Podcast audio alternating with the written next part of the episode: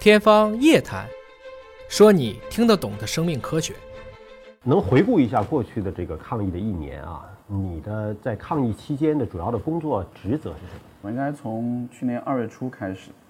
就在得到这个正式的任命北区的这个抗疫指挥的这个之后啊，得到这个任命之后，就开始在北区各个地方啊，有疫情的地方、有需要的地方嘛，都去做更多的这种协调的工作。那主要协调会协调哪方面内容呢？其实每一次都是一样的，就是我们去了解我们究竟需要做到一个什么程度，当地对我们的需求是什么，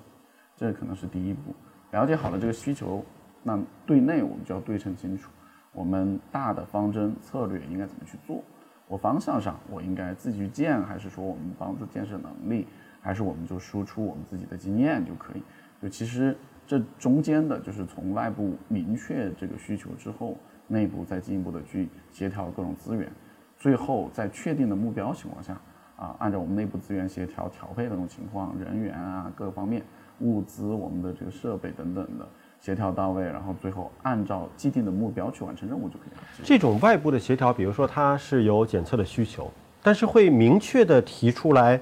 需求要每天检测多少人份，还是说会提出一个我总的检测量要达到多少？它会提怎么样一个细致的目标吗？其实，这整一个的这个过程，或者说这个目标的提出，也是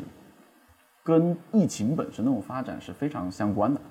就疫情它很多时候，特别是后来的这几次突发的爆发性的这几次的疫情，它都是一个呃发生的还比较的突然。所以说，其实在一开始，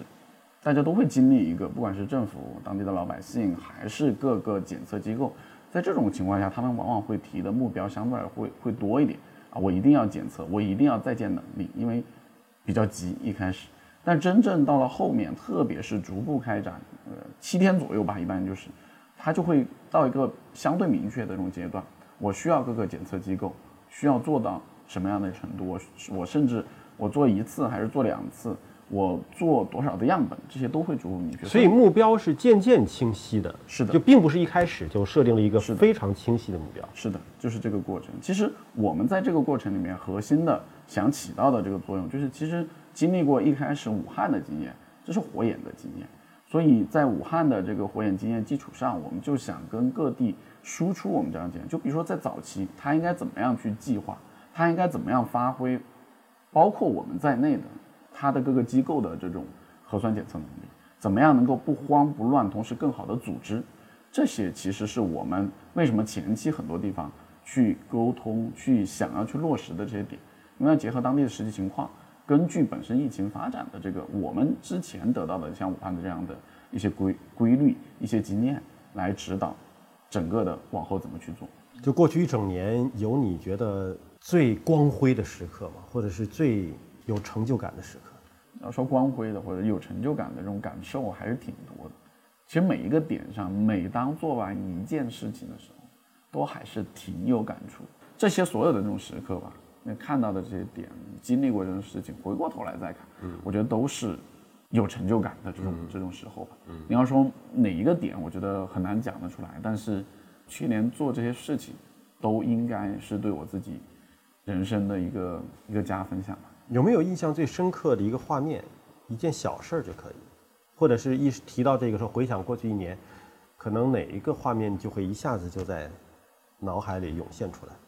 可能不是和我们做的这个工作特别相关，因为我们做的这些工作，包括协调，包括在实验室，我自己进到实验室等等的我觉得这些点呢，这些画面大家都会经历过，而且对我自己来讲，这也应该做的事情。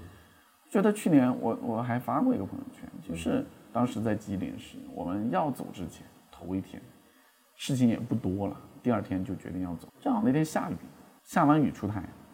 看见了彩虹。嗯，我还专门照了个照片。嗯，虽然那个不是在他们有松花江啊，松花江从那儿过啊，江边本来应该更美，但是我们就在酒店外面拍的那张照片。我觉得真是回过头来看那个时候的那种心情，你在基本上完成，虽然经过中间很多的，虽然经过一些调整。所以呢，在看到那个画面的时候，我觉得是我印象深刻的。我会，我会很久都会记得这个画面，很久都会记得那张照片，那个时候那种想法，那个时候跟我们一一块儿经历的那些事情的那几个小伙伴。就风雨之后，终于见到彩虹了。对，真的是，就真的，一方面是在看到真正的彩虹，另外一方面，大家都讲风雨彩虹，就是你必须要经过这些风雨，你必须要有阳光，你必须要有太阳出来那一刻，你才能见得到。真的，我们经历的那个事情都是这样，包括整个疫情，我觉得也是这样的一个一个过程。因为现在呢，国内疫情控制的也不错了，你的工作重心会往哪个方向转？我自己的感受，其实。